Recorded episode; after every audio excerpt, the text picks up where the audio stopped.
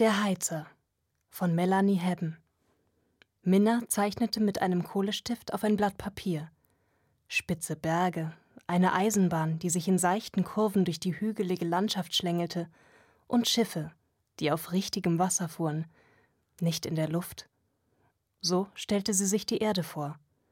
Sie saß direkt am Schreibtisch neben einer Luke und sah zwischendurch hinaus. Von hier war nicht viel von der Welt dort unten zu erkennen. Sie hatte nur Geschichten gehört und Schwarz-Weiß-Aufnahmen gesehen, von Menschen mit prächtigen Kleidern, nicht viel anders als hier, bis hin zu den ärmlichsten Schichten mit einfachen grauen Gewändern. Mit dem letzten Stück Kohle schraffierte sie den Dampf, den die Eisenbahn erzeugte, wie sie ihn aus den unteren Schiffsbereichen steigen sah, um ihre Welt oben zu halten. Es fehlten noch die Wolken am Himmel und Häuser in verschiedenen Landschaftsecken. Sie musste hinunter in die Antriebswerke, um von dort einen besseren Blick zur Erde zu bekommen. Es gab Kristallfenster im untersten Deck, als würde man mitten in der Luft stehen, mit nichts als dem Abgrund unter einem. Wenn die Sicht klar war, würde sie vielleicht heute mehr Dinge zum Zeichnen entdecken, und auf dem Weg könnte sie gleich einen neuen Kohlestift besorgen. Also versteckte Minna die Blätter und öffnete dann die Tür einen Spalt. Augusta, ihr Kindermädchen, war gerade nicht da. Sie fühlte sich eh zu alt, um eins zu brauchen. Ihr Vater, Friedrich Gerke, war sowieso wieder in geschäftlichen Angelegenheiten unterwegs und ihre Mutter Dorothea zu Tee. Die Uhr zeigte die Pause der Arbeiter an. Sie schlüpfte durch die Tür, zog ihr Korsett zurecht, strich den Rock glatt. Dann musste sie durch das Esszimmer bis zum Gang nach draußen. Die oberen Decks zu durchqueren, war immer am einfachsten. Aber je weiter sie nach unten gelangte, desto seltsamer schauten die Leute sie an. Sie fühlte sich unwohl in ihrem viel zu breiten Rock, zu schick angezogen. Die Wäscherin würde wieder schimpfen, wenn sie die Kohleflecken aus der Kleidung rausreiben musste. Sie konnte die dunkle Stimme im Kopf hören. Wilhelmina, das werde ich Ihrem Vater berichten müssen. Es war ihr gleich. Das Zeichnen war ihr wichtiger. Und nur mit Kohle verstand sie es richtig. Minna schlich sich in Richtung der Antriebswerke. Hier war niemand mehr zu sehen. Die Decks waren leer. Bis sie zu der schweren Eisentür kam, die in eine andere Welt führte. Keine Verzierungen mehr an den Wänden, nur dicke Eisenrohre und Werkzeuge, unebener Boden, von Staub und Dreck übersät. Sie atmete flach, tastete sich im Halbdunkeln voran. Alles war still, bis auf die gleichmäßigen Geräusche der Dampfmaschine. Es wurde lauter, dann wieder leiser. Minna war fast da. Sie ging eine Stiege hinab, wollte direkt weiter zur umgedrehten Glaskuppel, aber eine Tür, die sie bisher nie beachtet hatte, erregte ihre Aufmerksamkeit. Sie stand einen Spalt breit offen und Geräusche drangen aus dem Raum. Ein leises Ticken. Minna schob die Tür auf, schlüpfte hindurch. Ganz hinten befand sich ein kolossaler Ofen, der das ganze Schiff am Laufen hielt schwarz und unheimlich. Im Inneren bollerte es. Minnas Wangen glühten durch die Hitze im Raum. Und davor stand er, schaufelte Kohle in einen Schubwagen. Die Statur eines Mannes, aber Arme und Beine waren aus Metall gefertigt. Silbern glänzende Hände schichteten eimerweise Kohle um, das Gesicht hinter einer Metallmaske versteckt, die er sich nun über den Kopf nach hinten schob und den Schweiß auf der Stirn mit einem verschmutzten Tuch abwischte. Ein Mann mit starren Gesichtszügen, gealtert durch Arbeit und Umgebung, vielleicht aber nur ein paar Jahre älter als sie. Dazu das Ticken wie von einer Uhr, gleichmäßig, wie ein Herzschlag. Sie hatte bereits Geschichten von einem Maschinenmenschen gehört, dachte aber, es handelte sich nur um Gerüchte. Er rollte den Schubwagen zum Ofen, öffnete die Klappe und sofort schossen Flammen heraus. Dampf erfüllte die Luft.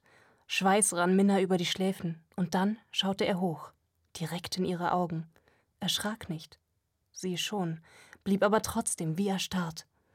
Seine Augen wirkten so lebhaft, und er öffnete den Mund, räusperte sich, als hätte er lange nicht gesprochen, hustete. Es klang mechanisch. Zunächst neugierig trat sie zwei Schritte vor, wich dann aber zurück, weil die Hitze ihr die Haare versenkte. Es war unmöglich, als Mensch den Ofen zu befeuern. Sie spürte die zugefallene Tür im Rücken. Hatte sie Angst? War es Aufregung?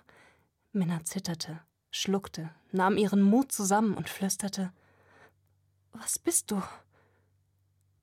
Er kam näher. Ich bin Maximilian, kurz Max. Dann deutete er eine leichte Verbeugung an, wahrscheinlich um höflich zu sein. Wie musste sie auf ihn wirken, in ihrem Kleid aus dem feinen Stoff, die Haare geflochten und hochgesteckt. Sie wollte wegrennen, aber die Neugier war stärker. Sie standen jetzt so nah beieinander, dass sie nur ihren Arm ausstrecken musste, um ihn zu berühren. Was tust du hier unten? Er siezte sie nicht, wie alle anderen. Ich wollte zur Glaskuppel. Max nickte, schaufelte weiter Kohle, hielt dann aber inne und richtete sich auf, stellte die Schaufel beiseite und musterte Minna genauer. Junge Mädchen sollten nicht alleine hier unten herumstreunen, kann gefährlich werden. Trotz seiner bedrohlichen Art wirkte er nett. Das Metall glänzte und die Neugierde war groß. Wie würde es sich anfühlen? Und ehe sie sich versah, bewegte sie ihre Hand automatisch nach vorn und berührte seinen Arm. Das Metall war nicht kalt, wie sie vermutet hatte, sondern warm. Im selben Moment, als sie ihn berührte, beschleunigte sich das Ticken erneut. Minna erschrak, stieß die Tür auf und stolperte den Gang zurück. An einem herausragenden Nagel blieb sie hängen, befreite sich, indem sie am Rocksaum zog. Sie rannte los, hinter sich nun scheppernde Schritte. Wo ging es zurück? Eigentlich kannte sie die Antriebswerke genau, hatte sich schon als Kind hier heruntergeschlichen. Aber jetzt bog sie vor Aufregung falsch ab, rannte weiter und sah nicht, wie sie eine Schleuse durchquerte, das eigentliche Schiff verließ und in ein anderes gelangte. Sie kroch durch eine Lücke zwischen einigen Schubwagen und kauerte sich dahinter, hielt die Luft an. Die blechernen Schritte kamen näher, blieben stehen. Stille, bis auf das Ticken. Dann lief Max langsam weiter. Das Schiff ratterte plötzlich los, bewegte sich, und da wurde Minna klar, wo sie sich befand. Sie war geradewegs in ein Lasterschiff gerannt, das sich hinunter zur Erde bewegen würde, um Kohlenachschub aus den Bergwerken zu holen. Und sie musste schnellstens von hier fort also quetschte sie sich zurück durch den Spalt und rannte geradewegs in eine Gruppe Arbeiter hinein. Menschlich, keine Spur von Metall. Sieh mal, rief einer. Spielzeug für die Fahrt. Die fremden Männer, die nach Schweiß und Brandwein rochen, formten eine Wand, grenzten sie ein. Sie wollte schreien, sagen, wer ihr Vater war und dass ihnen Böses widerfahren würde, wenn sie ihr etwas antaten. Aber hier unten spielte es keine Rolle. Hier war ihr Vater nur irgendeiner von oben. Wer weiß, ob überhaupt alle von der Erde zurückkamen. Sie hatten nichts zu verlieren. Minna trat nach einem Mann, der ihr jetzt noch näher kam, so dass sie seinen Atem auf ihrer Wange spüren konnte. Aber er schrie nicht mal auf, funkelte sie trotzdem böse an und drückte sie gegen die verschmutzte Wand. Diesmal hörte Minna nicht die Stimme der Wäscherin in ihrem Kopf. Scheppernde Schritte weckten das Interesse der Männer. Sie schauten auf und lachten, Ach nee, der Metallknecht. Musst du nicht das Schiff am Laufen halten? Oder willst du, dass die feinen Damen und Herren allesamt abstürzen? Geschehe Ihnen recht, raunte ein anderer. Sie Leine, Blechmaschine, schnauzte ein anderer. Trotzdem wichen sie erschrocken zurück, als Max sich ihnen näherte.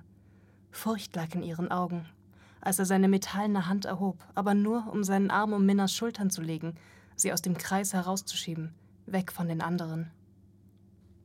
Danke, flüsterte sie, spürte das schwere Gewicht auf ihren Schultern, ging gebückt, bis Max es bemerkte. Er zuckte entschuldigend mit den Schultern und ließ sie dann allein laufen. Die Schleuse war verschlossen, als sie zurückkamen. Durch eine Luke sahen sie, dass das Schiff bereits viel zu weit weg war, als dass sie noch hätten hinaufgelangen können. Erhaben stand es zwischen anderen am Himmel, von Wolken und Dampf umgeben. Ein kaum wahrnehmbares Rütteln ging durch das Schiff. Werden sie alle sterben? Nicht, wenn wir früh genug wieder zurück sind. Minna liefen Tränen über die Wangen. Max wollte sie wegwischen, verteilte sie aber nur mit seiner Hand, vermischte sie mit Kohle. Hilflos standen sie sich gegenüber. Komm, wir suchen einen sicheren Platz.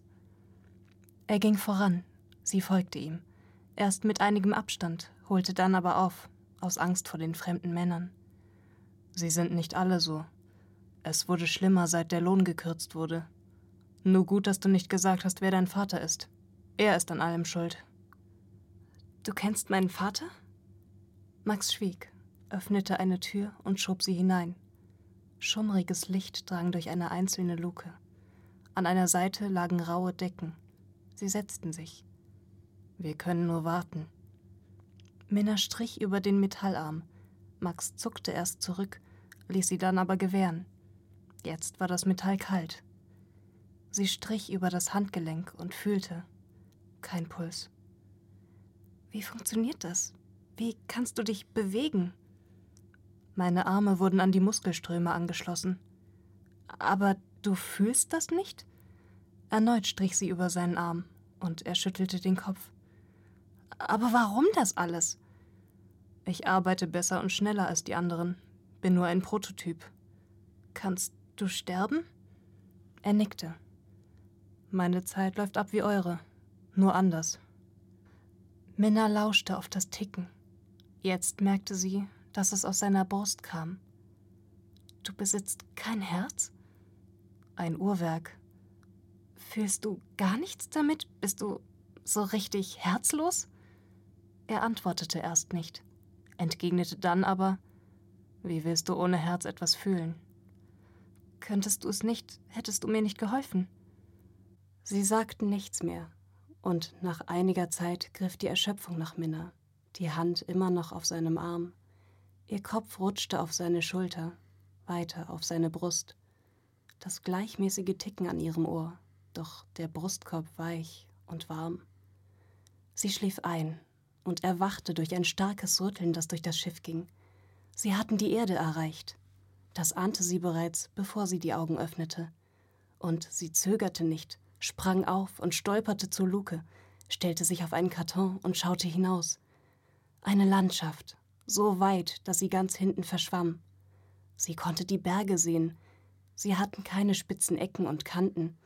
Sie waren an höchster Stelle eben, als könnte man dort oben spazieren gehen keine Eisenbahn. Vorne Wiesen, blassgrün, mit eckigen Häusern, in denen ebenfalls eckige Fenster ins Dunkel führten. Menschen in schlichten grauen Gewändern, kleine Kinder, die auf dem Boden saßen und mit nicht erkennbaren Dingen spielten. Hunde, die sie von Bildern kannte, streunten herum. Sie hatte immer von so einem Tier geträumt, als ihr bester Freund, der in ihrem Bett schlafen würde, und in dessen kuscheligem Fell sie ihr Gesicht verbergen konnte, wenn sie traurig war. Hier war nichts so glamourös wie auf den Schiffen am Himmel, aber alles sah lebendiger aus als in ihrer Welt. Ich möchte dorthin, flüsterte sie, während sie ihre Nase am kalten Glas platt drückte. Das geht nicht, und das weißt du auch. Wir müssen zurück. Und jetzt komm da runter, bevor dich jemand sieht. Luftmenschen sind auf der Erde nicht gerne gesehen. Sie wollte nachhaken, wieso nicht, aber konnte sich die Antwort denken. Nur die reichsten Familien konnten es sich leisten, auf den Luftschiffen zu wohnen und sind schon vor langer Zeit nach oben gezogen. Mittlerweile bauten sie fast alles selbst an, waren lediglich auf die Kohle von der Erde angewiesen, aber auch dafür wollte man noch Ersatz finden. Irgendwann könnten sie vollkommen abgeschnitten leben. Wie lange dauert das Auffüllen vom Frachtschiff? Zwei Stunden vielleicht, je nachdem, wie viele Arbeiter gerade streiken. Erst jetzt dachte Minna wieder an ihre Eltern. Was, wenn Max und sie wirklich nicht rechtzeitig zurückkommen würden? Würde das Schiff langsam sinken? Oder würde es einfach von einem auf den anderen Moment herunterstürzen, krachend auf die Erde krachen und zerbersten, während die Älteren mit etwas Glück bereits durch einen Herzanfall sterben würden und den Aufprall nicht mehr miterleben müssten?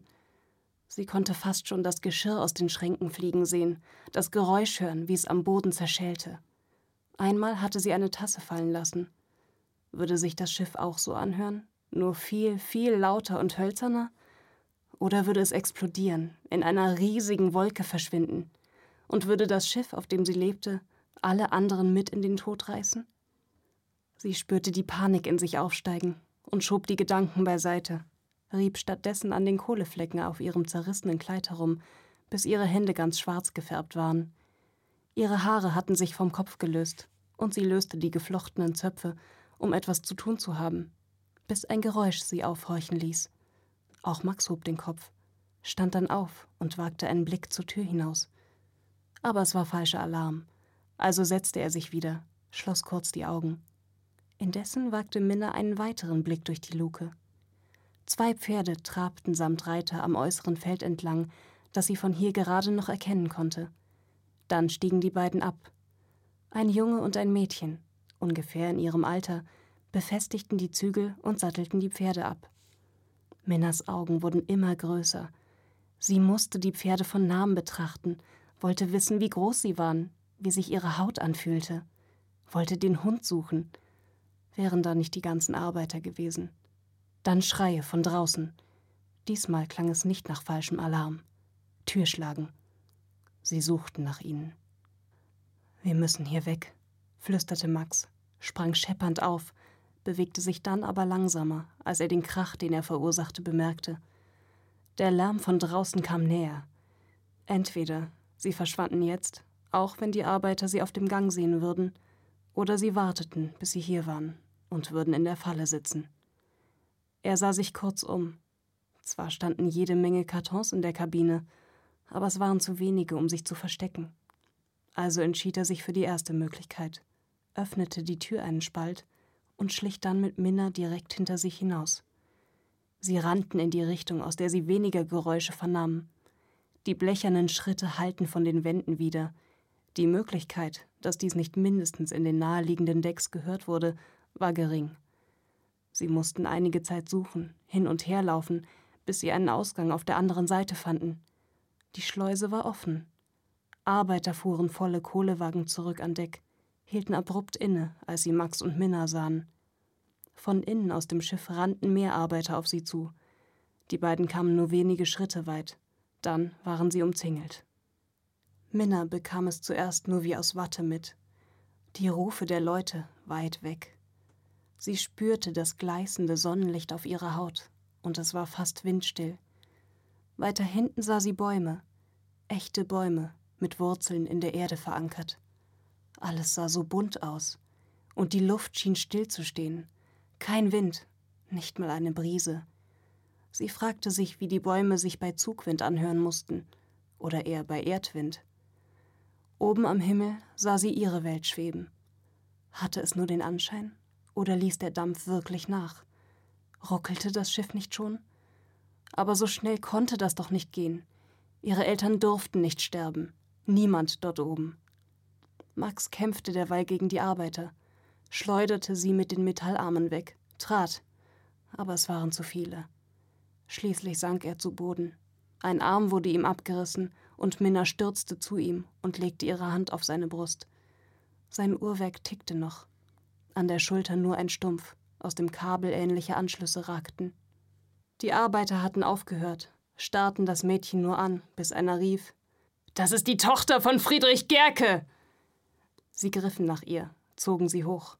Kurz konnte sie sich losreißen, flüsterte Max ins Ohr. Bitte, rette meine Eltern, bis ein Arbeiter erneut an ihr zog und mit sich schleppte.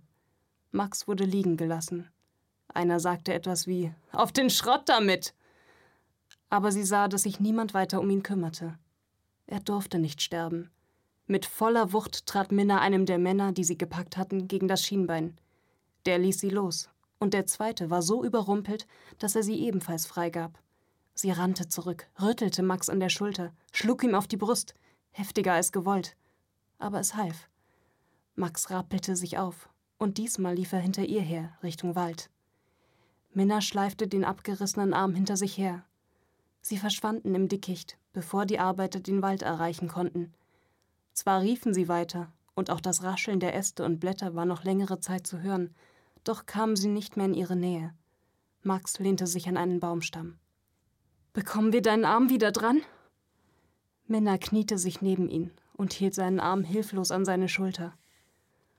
Du könntest versuchen, die Anschlüsse erneut miteinander zu verbinden, aber ich glaube nicht, dass wir das hinbekommen. Ich versuche es. Minna klemmte den Arm fest, so dass sie in Ruhe die Anschlüsse ordnen konnte, von denen sie glaubte, dass sie zusammengehörten. Ihre Finger waren klein genug und die Kabel hingen weit genug heraus, so dass sie durch einen Spalt zwischen Arm und Schulter genug Platz hatte, um beide Seiten mit einem Knoten zu verbinden. Beweg mal deine Hand. Max wackelte mit den Fingern. Es war nicht perfekt, aber erstmal könnte es funktionieren. Jetzt müssen wir deinen Arm nur noch irgendwie festschrauben. Die Kabel reißen sonst sicher zu schnell. Minna rupfte längere Gräser aus der Erde, band sie um Arm und Schulter, doch sie waren trotzdem zu kurz und rissen bereits beim Umlegen auseinander. Schließlich trennte sie etwas von ihrem Kleid ab, versuchte es damit und es schien vorerst zu halten. Max stand auf, deutete mit dem Kopf Richtung Schiff. Wir müssen uns beeilen, wenn wir zurück wollen. Vielleicht hat sich die Lage beruhigt.